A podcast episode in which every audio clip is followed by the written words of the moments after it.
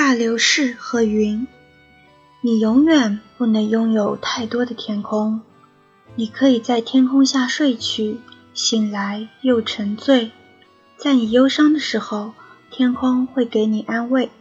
可是忧伤太多，天空不够，蝴蝶也不够，花儿也不够，大多数美的东西都不够。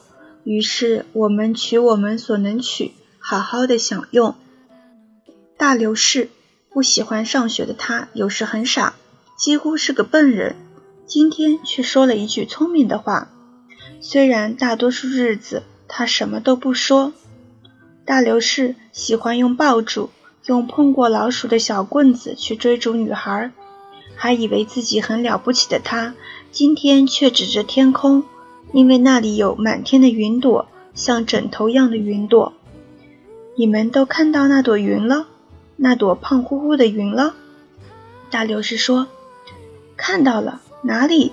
那朵看起来像爆米花的旁边的那朵？那边那朵？看，那是上帝。”大流士说：“上帝。”有个小点的问道：“上帝？”他说，简洁地说。